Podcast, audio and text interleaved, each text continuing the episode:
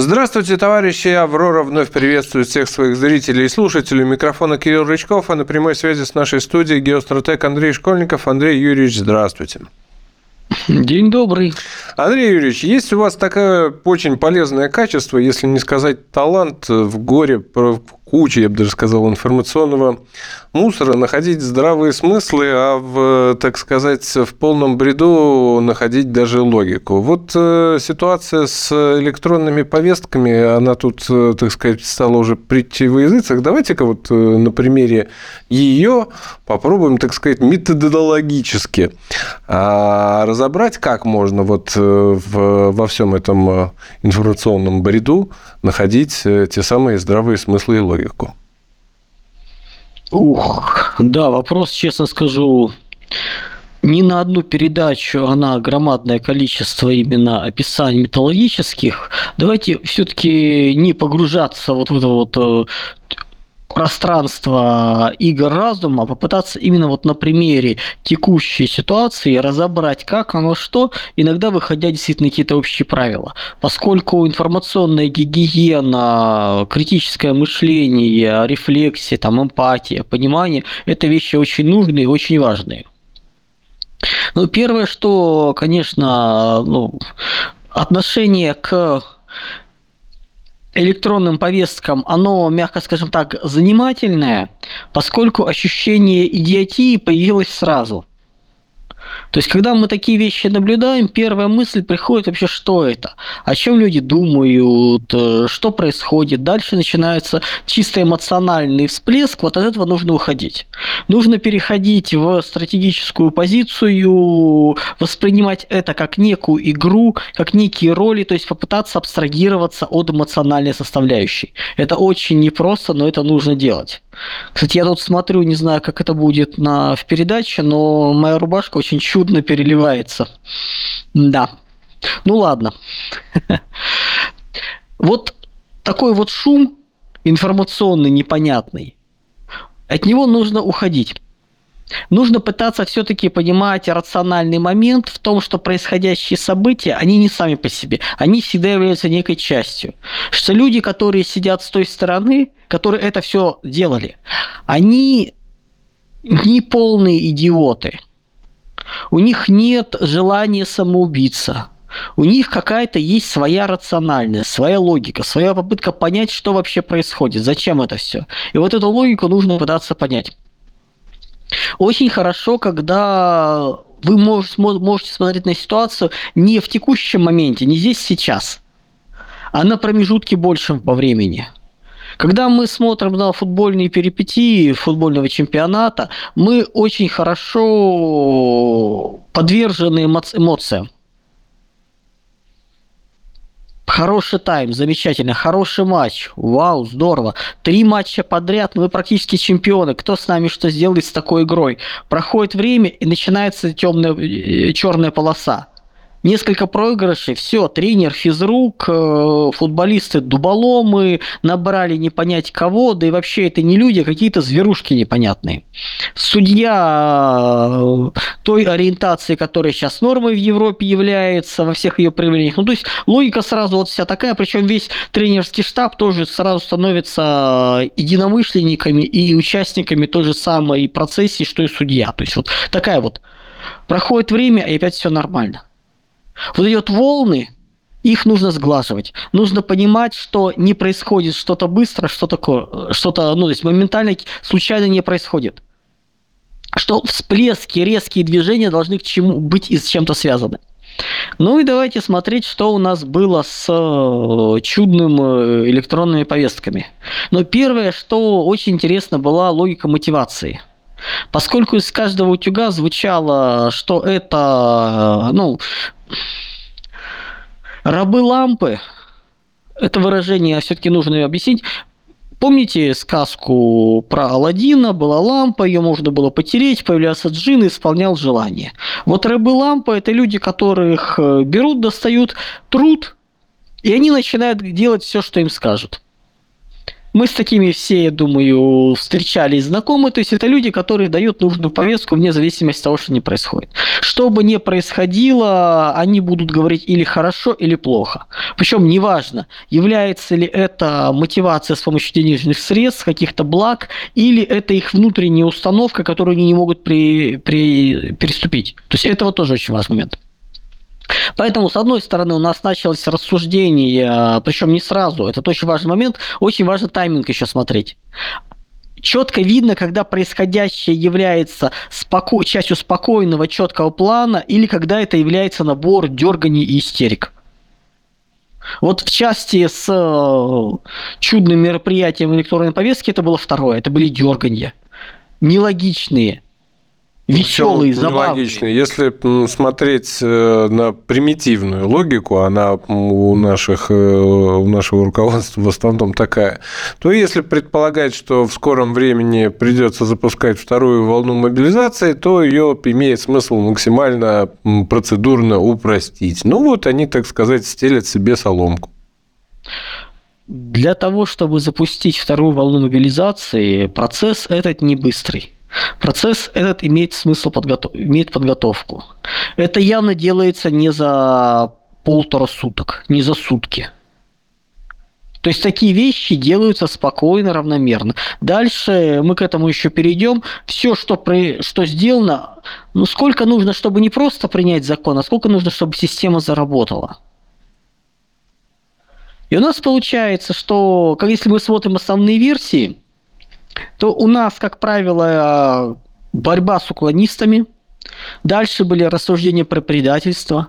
Тут же вышли когнитивные манипуляторы, которые начали рассказывать в очередной раз что-то хитрый план, и сейчас всех сдадут. У них что бы ни происходило, это все хитрый план. Вот уже год, что бы ни происходило, это все идет Хасавюр 2. Сейчас будет, подождите, сейчас будет, подождите. Вот что бы ни было, все туда. Причем абсолютно, ну, то есть если смотреть на одни и те же события, их очень интересно изучать с точки зрения разных э, персонажей. У одних это все пропало, у других это мы практически победили. То есть вот так вот. Очень интересно слушать этих людей один за другим, э, не для того, чтобы что-то информацию какую-то почерпнуть, а для понимания, что такое биполярное расстройство. То есть вот, вот примерно вот одни находятся в истерии, другие, соответственно, ну, тихо, спокойно вот, вот туда вот куда-то отползают. Потом они меняются местами. То есть в зависимости от э, внутренних э, воззрений на предмет. То есть у нас предательство, хитрый план, подготовка к второй волне мобилизации, сепаратный мир. Все, конечно, хорошо, но есть еще один пункт, о котором, э, как правило, большая часть во время эмоций забыла. Обычный чиновничий идиотизм. Привычный. Можно было сказать, что такого не бывает. Но, друзья, мы последние несколько месяцев наблюдаем ситуацию с Fan ID. До этого мы наблюдали попытку введения QR-кодов. Друзья, один в один – это никакого отношения не имеет к цели, это процедура. Это запущенный процесс, который невозможно остановить, который нужно довести до конца. Что есть Fan ID? Это по сути человек должен у не понять кого попросить разрешения походить на матчи. Ну, условно, если для людей, не увлекающихся футболом, это вот вы любите гулять по парку. Вот вам нужно для того, чтобы иметь разрешение гулять по городским паркам, пойти в МФЦ и получить QR-код для того, чтобы вы могли гулять по паркам. Какова логика? Да никакой логики. Можно рассказывать слова, что Fan ID имеет отношение к безопасности. Не имеет. Количество камер, натыканных на стадионе и вокруг него и в метро таково, что любой человек замечает и идентифицируется. По любому человеку можно понять, что есть. И одно дело, когда суд выносит решение о запрете, например, на посещение футбольных матчей на основании рассмотрения действий, а другое дело, когда это действует по каким-то алгоритмам, неясным, непрозрачным, чиновникам, не имеющим, ну, как бы, не имеющим никакого к этому полномочия. Вот это вот Fan ID. Что у нас дальше было с ID? Посещаемость стадионов резко упала в разы. Поскольку и фанаты, и болельщики не зах... объявили бойкот этой данной системы, сказали, мы не хотим получать разрешение ходить на футбол. Мы не хотим получать разрешение гулять по парку, купаться в речке. То есть таких вот вещей. То есть мы считаем, что это вообще никакого отношения не имеет. Это все равно, что, ну, как бы это доведение до абсурда. Вы должны получить разрешение ходить в парк, потому что, а вдруг вы являетесь человеком неадекватным и начнете в белок кидаться камнями. Или вдруг вы будете справлять малую нужду под вековым дубом. Вот чтобы этого не было, идите получите в МФЦ QR-код. Вот примерно так эта логика выглядит, вот введенная вот на обывательский уровень. Бред, бред, но кто-то в свое время заявил, что это нужно сделать. Под это подписалась куча других людей, не понимающих ни процессов, ни последствий. Им просто понравилась красивая идея.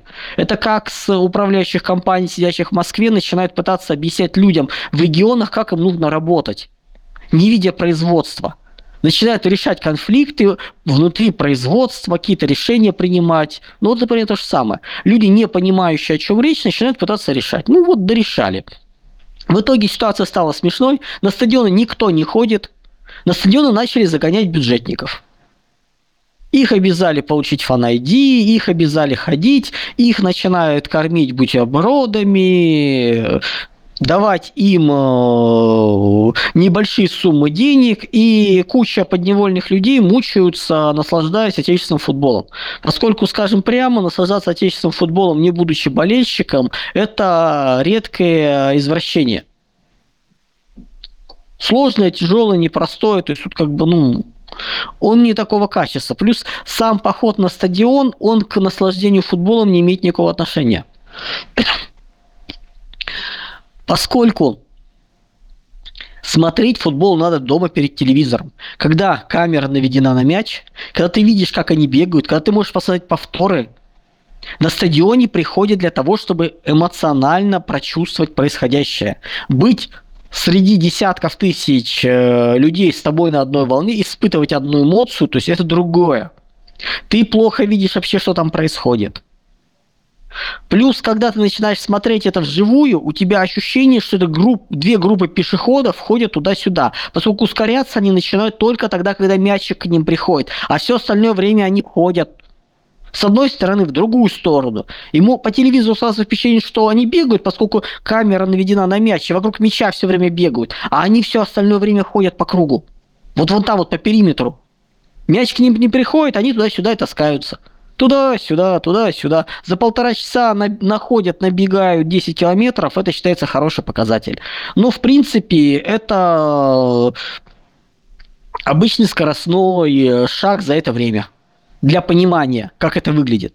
То же самое с повторами в футболе. Кстати, вот, например, офсайды очень хорошо видны на стадионе. Потому что там крупным планом все ты смотришь, то есть, ну, по телевизору тебе 10 повторов подадут, все хорошо. То есть, это другая культура. И когда люди начинают э, рассуждать о том, что мы сейчас э, всех обяжем пройти и сделаем какую-то безопасность, да не имеет никакого отношения безопасности. Что сделали дальше? Дальше эти люди несколько месяцев рассказывали истории и байки о том, что это все сейчас будет преодолено, что все будет решено, жизнь наладится, сейчас все фанаты получат, э, там, болельщики, хулиганы уйдут, получат нужные правильные люди э, фан-айди и начнут ходить на стадион. В итоге посещаемость как была, в разы меньше, так меньше стало. Смотреть без смеха на то, как сейчас болеют трибуны, редкие, с небольшим количеством, но это невозможно. Люди, в принципе, другой культуры. То есть это люди, которые пришли помучиться. Ну, им бесплатно раздали билеты, ну, чуть-чуть заплатили. И ситуация дошла до абсурда, ситуация дошла до верха, до, до Путина. Что произошло? Наверх отнесли Путину рассказ, что люди перестали ходить на стадионы не потому, что они объявили бойкот и сказали идите в лес с своими фан-айди, а потому что его тяжело получить. Что говорит Путин? Надо упростить получение фан-айди. Замечательно. Пару месяцев они будут упрощать, потом летняя пауза, потом начинается осень, и осенью эти же товарищи должны будут опять идти к Путину наверх и объяснять, почему они упростили фан-айди, а результата нету. Что-то еще нужно будет придумывать. Или надеяться, что все само собой рассосется. Не рассосется. Вот когда мы смотрим на этот идиотизм, мы его должны обязательно учитывать. А теперь давайте посмотрим на происходящее, что происходило с электронными повестками. Где-то с полгода назад у нас была частичная мобилизация, в ходе которой выяснилось, что система военного учета – это нечто такое из уголка некроманта, очень увлекательное, старое, веселое, то есть э, не в каждом военном комиссариате были компьютеры. А там, где они были, использовались для расклада пассианцев и лазания по сайтам. По интернету, все. Там папочки – громадные шкафы, в них бумажные папочки, в которых вложены документы, это все периодически теряется, куда-то делается, то есть цирк э, полный. Туда никакие данные толком не отправляются, это все не понять как делается, надо как-то вот все систематизировать. Хорошо. Поскольку, откуда я это знаю, поскольку периодически они меня отзванивали, там, э, мне надоело просто с ними общаться, поэтому я оставил у них свой телефон в военкомате, серии «Друзья, когда у вас очередной раз появится желание пообщаться, набирайте». Просто они несколько лет пытались меня позвать э, на сборы, интересовались, не хочу ли я поехать на сборы, чтобы получить старшего лейтенанта запаса, ну, после военной кафедры. На что говорил, ребят, я не хочу квасить водку в течение месяца там, или двух каких-то лесах для того, чтобы стать старшим лейтенантом запаса. Сделайте что-нибудь приличное, называется, и э, можно. Но нет у меня возможности вот это вот тратить. Ну, как бы это вот несколько лет в итоге мы договорились о том, что я не очень хочу, им это не очень надо, как бы, и жизнь э, идет сама по себе. В итоге они мне отзванивались, я им диктовал, где я работаю, где что есть, и успокаивался. Причем ситуация была смешная. В августе 22 года, то есть еще до мобилизации этого частичной, мне позвонили, я начал диктовать им данные и выяснил, что они потерять умудрились э, бумагу, выписку с работы, где было написано, что вот я вот устроившись на новую работу, я сам отвез им бумажку, вот эту вот, лично отдал в руки, при мне ее положили в папку, я сказал, замечательно. Ну, там просто момент был, момент был наконец получить военный билет, поскольку выданный два, лет 20 назад э, временное удостоверение офицера э, из-за отсутствия бланков с надписью без срока годности формально прокатывало, но работодатели почему-то дергаться начинали из серии «Дойди уж, получи нормальный военный билет». Ну, в общем, я дошел, получил, отдал бумажку, прошло несколько лет, и они все потеряли.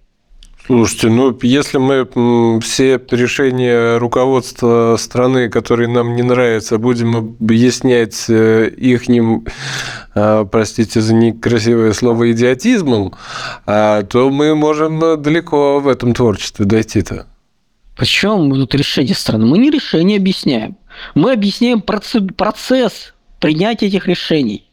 Решение было четкое и ясное полгода назад примерно, да, чуть больше, привести военно, военный воинский учет в нормальное состояние. Вот я более чем уверен, что после того, как с самого верха была дана команда, были составлены дорожные карты, графики работы, ответственные, все было расписано, было ну, штук пять минимум министерств разных написано – начиная от Минобороны, заканчивая э, цифровизаторов наших в правительстве и других товарищей были поручения губернаторам даны, в чьем видении относятся. То есть, ну, в общем, расписано было все. Прошло полгода. Надо отчитываться. Причем отчитываться, судя по всему, на уровне поручения президента. То есть, как бы, вот, приносить результат. Тут выяснилось, что из всего перечисленного не сделано ровным счетом ни черта. Ну вот, вот реально, вот, вот, э, то есть показывать нечего.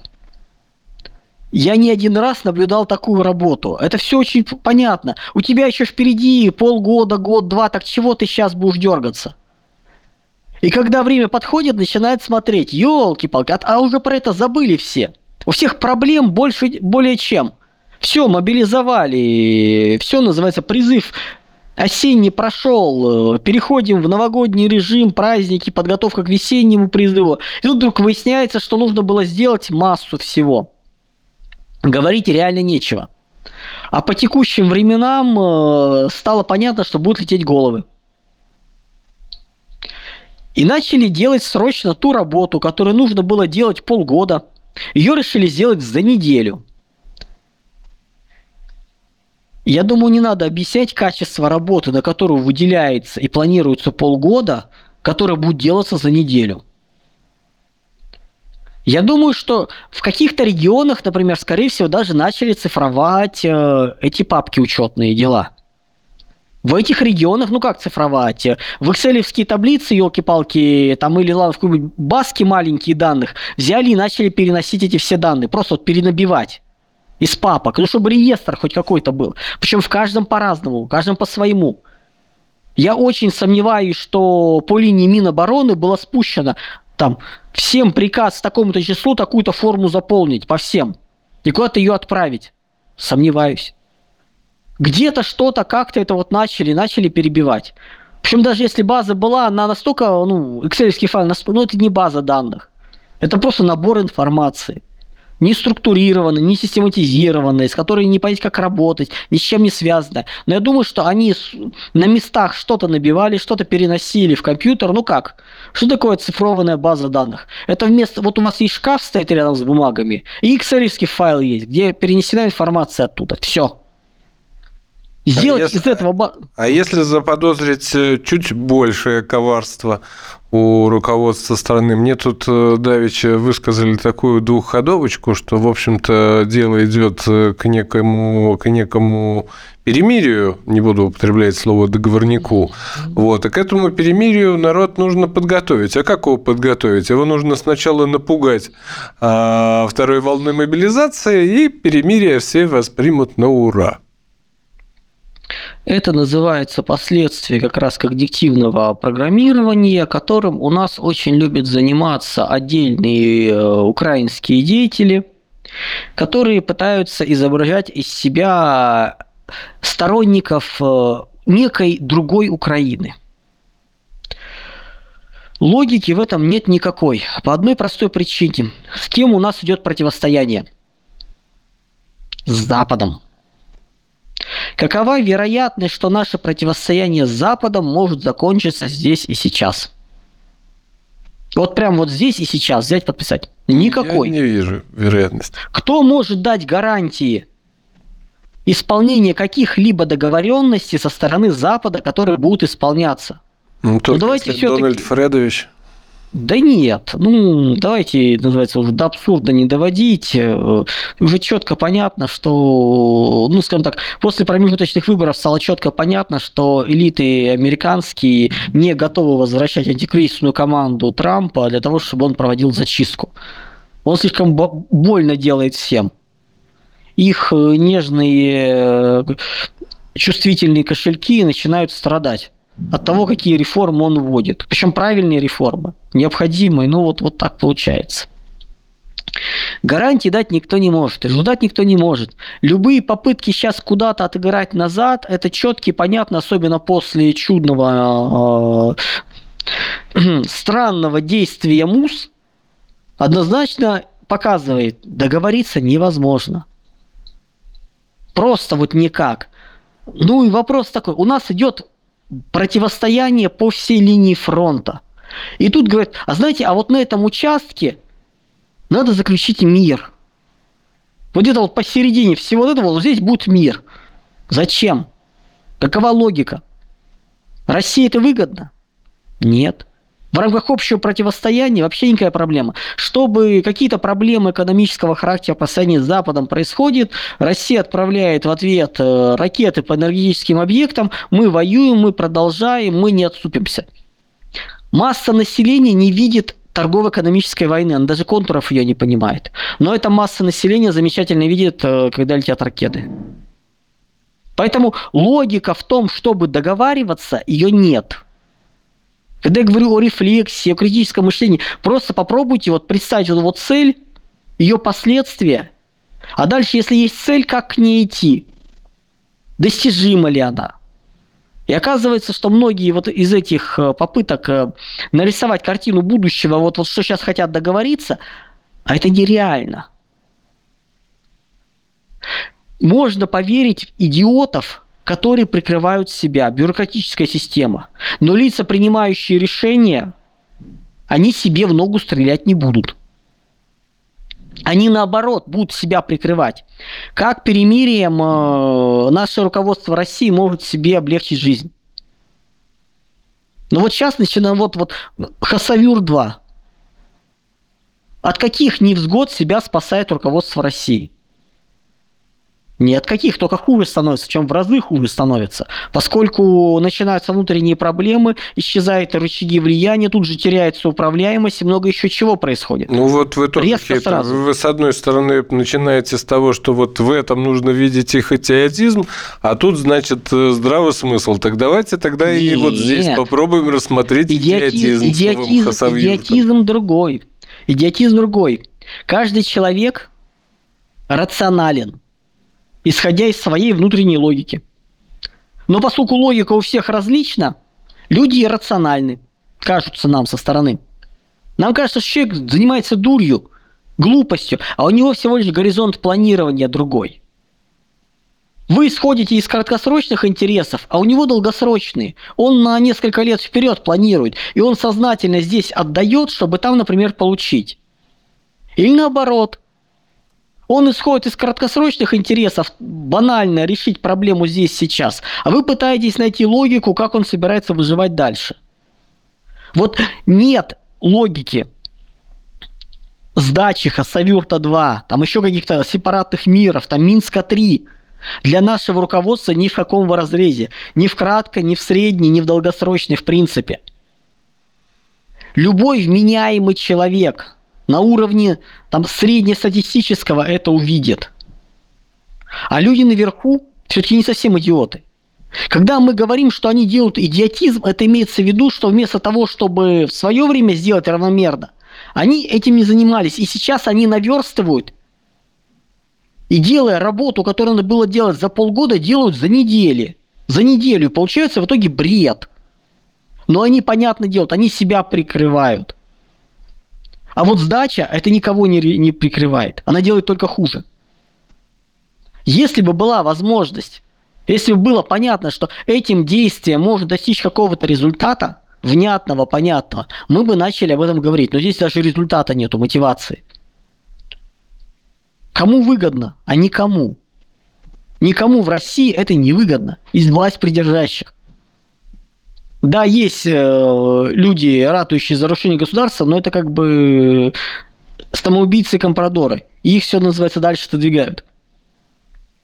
Поэтому сдача, подготовка к сдаче. Какой сдаче?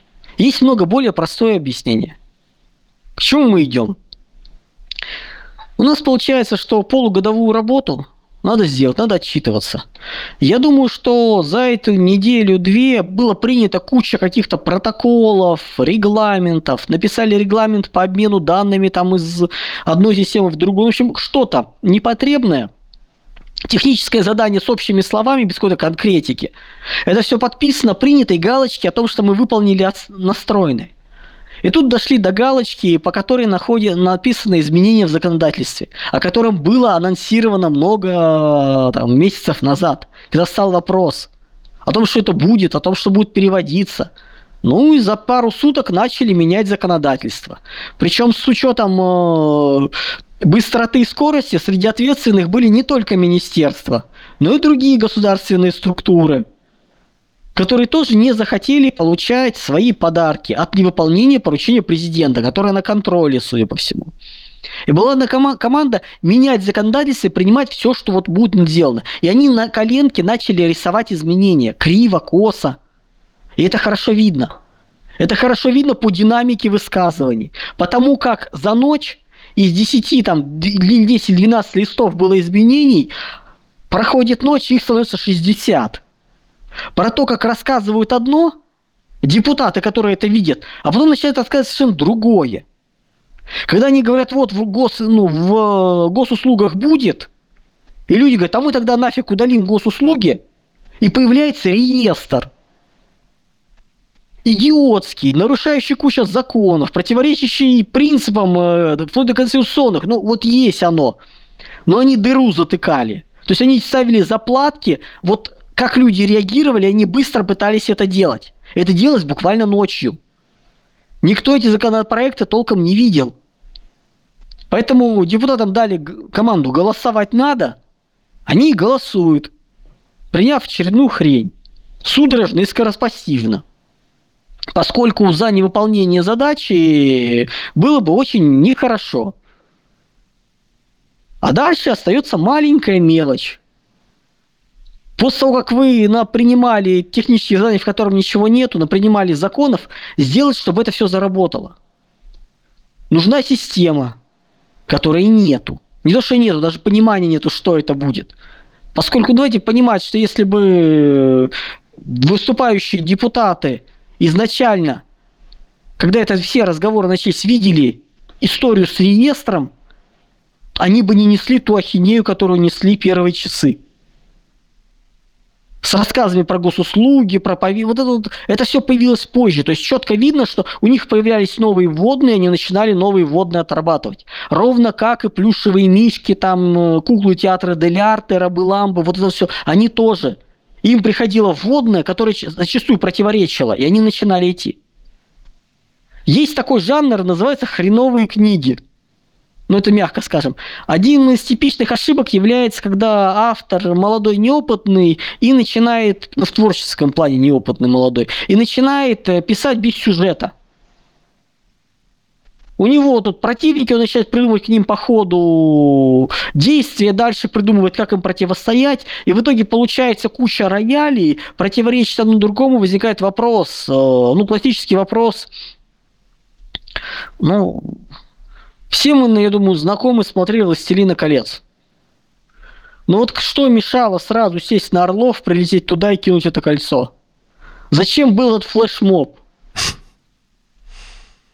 Нет, я понимаю, это здорово, интересно, но орлы тоже могут ночью. Можно было с двух сторон, там, чтобы это глаз не увидел. То есть, ну как-то вот так вот. До тех пор, пока Назгулы на крыло встали.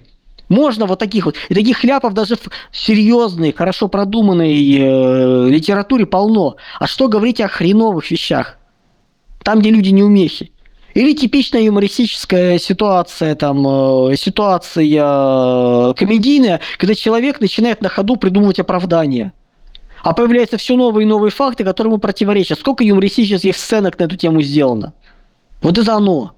Тут человек завирается, несет какую-то фигню, с каждый раз он должен придумать что-то новое, чтобы оно содержало предыдущую всю ерунду. В итоге получается на выходе конструкция нереальная. Вот то же самое мы наблюдали, когда выходили товарищи депутаты и рассказывали, для чего все это делается. Вот если бы они изначально видели эту картинку с реестром непонятным, с нарушением вообще принципа информирования, они бы не несли все, что было до этого. И мы понимаем, что ребята вот сходу что-то делают. Плюс, когда мы понимаем, что количество страниц вырастает, что законопроект э, на ходу вот просто делается. Да, потом можно выйти и рассказывать, что мы годами делали этот законопроект, мы работали. Ну да, работали. То 99,9% работы было сделано сейчас. А до этого даже ничего не, он называется, делали абсолютно другом.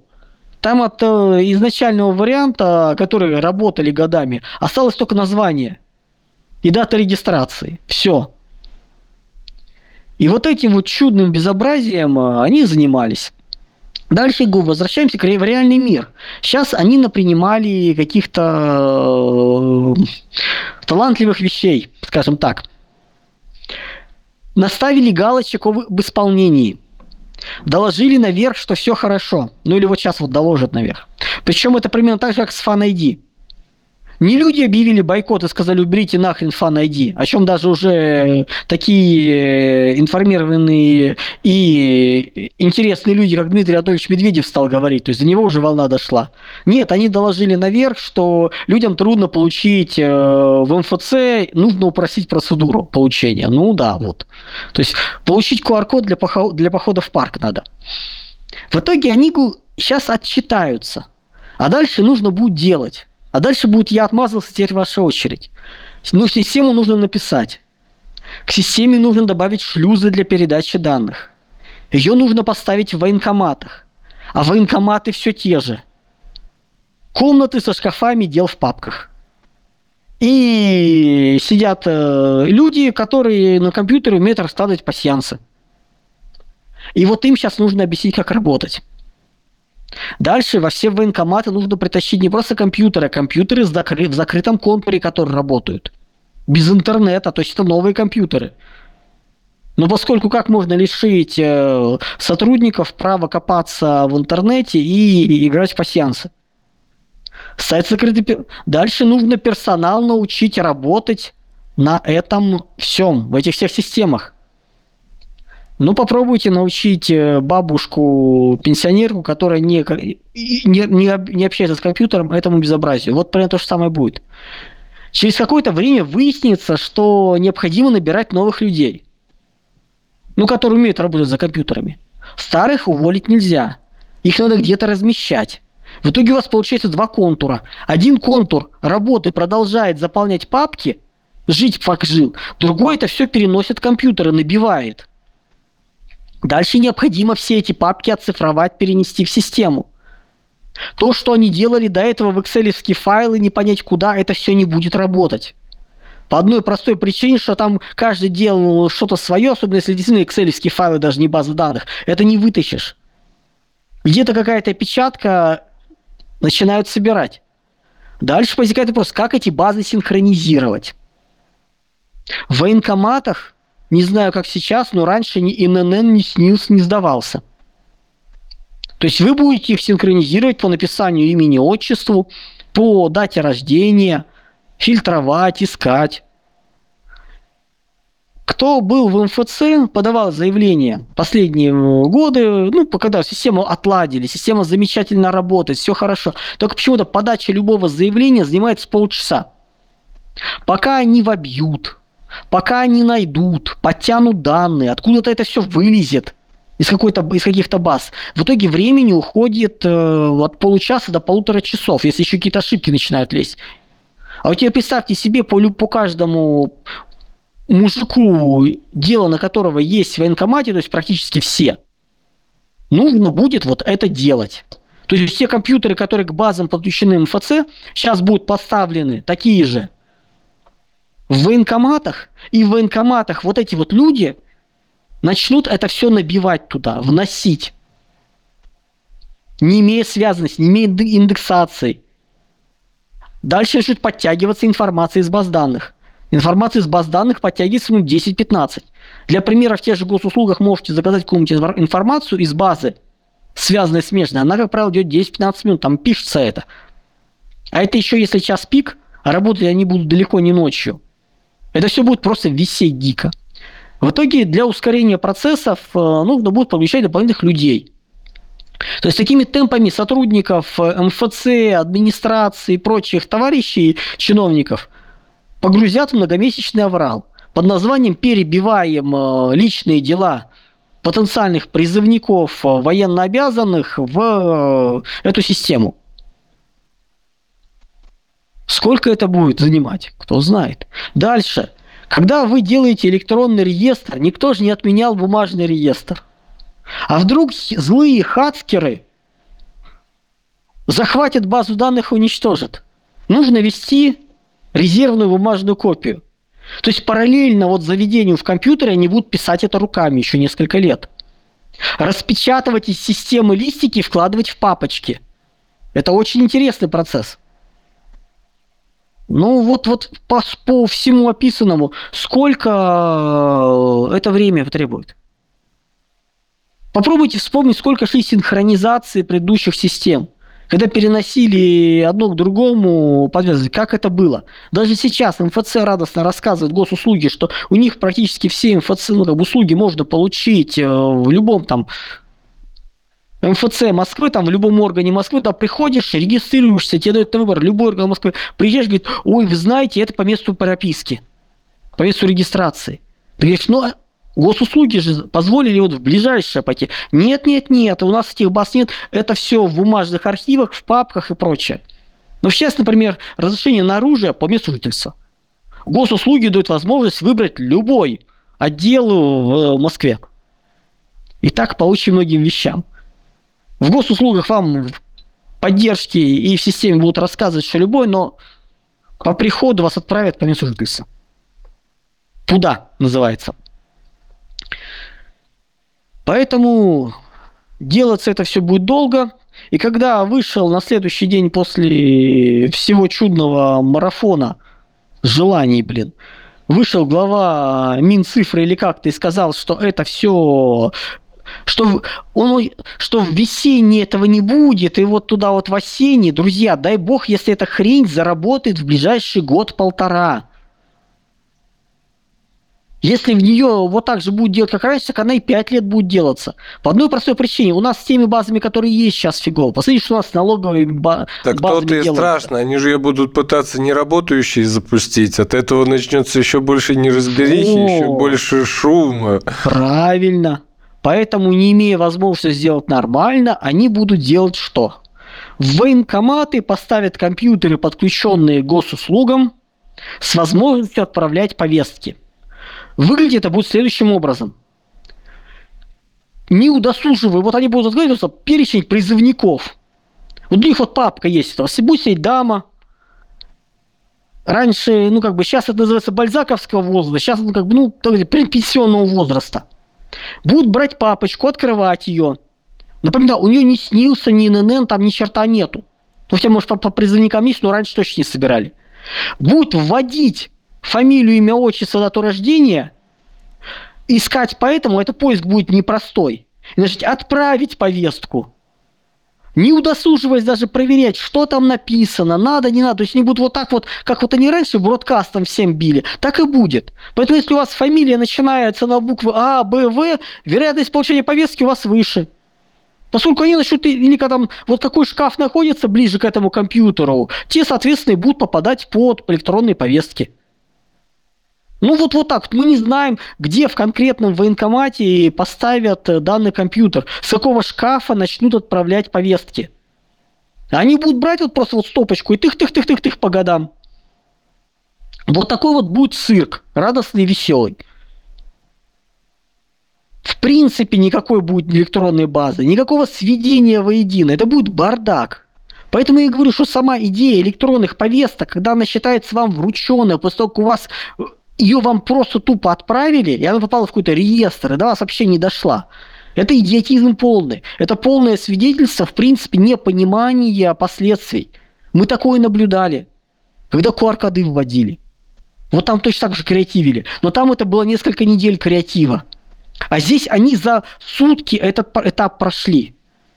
Они за сутки придумали фигню, народ объяснял, что он будет, куда он будет эту фигню посылать, и они пытались ее заделать. В итоге изначальные там 10 страниц изменений в законодательстве выросло в 60 за сутки. Ну, потому что они что-то придумывали по ходу. Здесь был хитрый замысел. Нет, здесь было полно идиотизма и необходимости выполнить поручение. Именно поэтому идут рассказы, как это все хорошо, замечательно, как мы к этому готовились. Да нифига вы не готовились.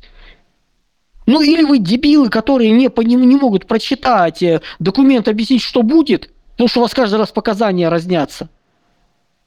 Или это нифига не готовилось. Но это то же самое с QR-кодами было. Там постоянно показания менялись. Про нашего главного из этого центра Гамалей, не помню, как его там звали, вакцинатор и прочее. Так у него, блин, постоянно что-то новое происходило. У него срок действия вакцин плавал, не понять как, вот то же самое. У вас нет информации, вы начинаете додумывать. Им сказали, будет принят закон. Они начали его рассуж... объяснять, толковать, давать комментарии. Дальше по закону им прислали. Они начали давать исходя из этого. Потом его поправили, еще раз поправили, еще раз поправили. И в итоге депутаты, как... Ну, их искренне жалко, их по-человечески жалко. Они каждый раз несли какую-то ахинею. Ну, потому что у них другой информации нет. Вот получили то, что получили. Получили маразм на пустом месте. Плюс куча лет, все началось, куча лет пытались всех загнать в госуслуги, объяснить, как это удобно, хорошо, и за несколько часов взяли и все поломали. И люди начали нажимать кнопку «Уничтожить профиль». Для понимания, то есть это насколько нужно быть талантливыми и гениальными, чтобы это сделать. Ну, по всему так оно и было. Сначала приняли решение, что в госуслуги автоматически, после того, как начали удалять профили, люди ответственные за госуслуги сказали, вы идиоты, что творите – вы нам работу рушите, которую мы делали там несколько десятилетий. Вспомните, каким чудным инструментом это было лет 10-15 назад, 20 назад. Вообще ужас, когда только-только появилось. И сейчас это, грубо говоря, вы из-за своих каких-то текущих задач руши, вы из-за своих задач рушите нашу работу, деятельность за последние 10, лет 10-15. Уйдите. Они придумали реестр. Ну, то есть на ходу что-то придумывается, а то, что это противоречит законам, логике, вообще принципам, всем неважно. А дальше чудные рабы-лампы выходят и начинают рассказывать, как это все было хорошо задумано, как мы боремся с уклонистами. Другие такие же рабы-лампы начинают рассказывать, что это хитрый план, и сейчас всех сдадут. И куча вот такой вот ереси, ну, друзья, у меня есть правило, которое в 99% случаях работает в иерархических сложных структурах чиновничьих. Если выбор между хитрым планом и идиотизмом со стороны чиновников, в 99% это был идиотизм. Достаточно было чуть-чуть временные рамки развить, не за два дня принимать это все, там не за сутки практически. А потратить на это несколько недель, подумать и прийти уже с готовым вариантом. Не, его на коленке доделывали, допиливали. Причем приняли, что не собираете, получается паровоз, который, чтобы он стал истребителем, нужно доточить напильником. Ну вот сейчас будут на уровне регламентации, на уровне подзаконных актов пытаться из этого сделать рабочую вещь. Потому что в таком виде это превратится в ситуацию, когда опять начинают рассылать э, повестки не понять кому, людям, которые, э, ну не будет э, дама в военкомате проверять, кому он отправляет повестку. У него времени на это нету. Так они их выписывали, а теперь она должна на компьютере это вбивать еще. Причем это же электронная повестка и бумажная одно и то же. Она должна дублировать работу. У нее работы вырастет раза в 3-4, поскольку она уже приноровилась бумажки выписывать. А здесь нужно в систему вбивать, которая тормозит, которая, блядь, как работает, в которой данных нету. То есть она не будет ни в своей базе данных, которая военкоматовскую, которую еще создать надо, которой архитектуры даже в принципе нету которая не синхронизирована, она будет в общей государственной базе, грубо говоря, вот там вот в госуслугах, отправлять туда заявку и там искать людей. Не знаю, там, ну. может быть, в базе ну, как бы, выбор, выборов Вполне может быть. Может быть, это будет в базе, там, не знаю, в общем, какие-то вот базы здесь, они на их основе будут делать. Да страшно Дальше... другое, что у людей, чей идиотизм проявляется вот в таких э, уродливых формах, что эти люди целой страной, да ладно страной, целой армией управляют да еще и с ядерным оружием. Это не... Ну, давайте понимать, что людей, которые управляют армией в этом перечне гениев, э, не так и много, поскольку, как я уже сказал, подобные задачи расписываются на кучу министерств, департаментов, плюс еще региональные власти. Поэтому вероятность того, что делали военные, ну, давайте так. Если бы Минобороны сказала, нам нужно принять закон во что бы то ни стало, никто бы так бегать не стал. Это все-таки повыше структура и организация приняла решение продавливать. У Минобороны нет таких рычагов продавить э, единогласное голосование Госдумы и Совета Федерации. При всем называется к ним уважение, но это не их задача. У нас другие есть государственные органы, которые это могут сделать. Но, судя по всему, они были среди участников регаты среди Dream Team под названием э, «Давайте э, выполним поручение». Причем ведущими лидерами, судя по цирку. Ну вот они сделали. Что ж, будем считать эту все успокоительные мантры, как минимум миллион. Это не успокоительная мантра. Военнообязанных. Это идиотизм. Может быть, сейчас даже немножко и выдохнули. Я же говорю, что с одной стороны, вроде бы все логично и понятно, и даже придраться к вашей логике очень э, трудно. С другой стороны, все же это, конечно, чудовищно просто. И с этим же нужно что-то делать. Я бы, я бы удивился. Я бы засомневался, но у нас перед глазами фан ID. Вот просто вот здесь и сейчас. Вот, вот меняем название, смотрим, ну такая же глупость. Кто-то принял решение и не может признать э, неудачу, поэтому продавливаем. У нас таких примеров полно. Причем ладно бы у нас. Тут вся Европа по соседству занимается фигней. В Германии Давича решили полностью отказаться от атомной электроэнергии окончательно. Они чуть сдвинули сроки, но все равно. То есть уже всем понятно, не то что вменяемым людям, вменяемым изначально было понятно, уже даже большей части невменяемых понятно, что что-то не то. Что та же соседняя Франция ничего делать не собирается, наоборот, реакторов там э, более старых эксплуатирует. Но в Германии приняли решение, как мы можем объяснить, что мы последние 20 лет занимались хренью, терпели убытки, уничтожая свою энергетику. Не, мы будем идти до конца. Вот кто-то, блин, принял решение, что это должно быть в таком вот виде, подписался под это, заставил подписаться под это куча других структур, и теперь они это решение принимают. Ну, потому что думать надо в начале, а не под ходу, когда сроки подошли и надо делать что-то. И когда, блин, у вас поручение что-нибудь построить, а вы приносите бумажку, на которой написано «Мы построили и вверху виза большого человека», и на вопрос «Ребята, где?» Вы что, не верите этому большому человеку? Я с такими идиотизмами сталкивался. Серии, ребят, вы совсем обнаглели уже. Это, это, это сверхнаглость, хуцпа полная. Вот то, что сейчас произошло, это была хуцпа. Увлекательная, веселая доведенное до, называется, до абсурда. Да. И мы это наблюдаем. Поэтому не нужно искать скрытого смысла там, где есть идиотизм. Но физически запустить эту систему в нормальном виде нельзя будет год-полтора минимум. Если в Минцифре говорят, что может быть осенью, переводя на русский язык, означает, что осенью точно не будет, и когда дальше мы не готовы сказать. Но мы скажем осенью, чтобы нас не начали сейчас бить.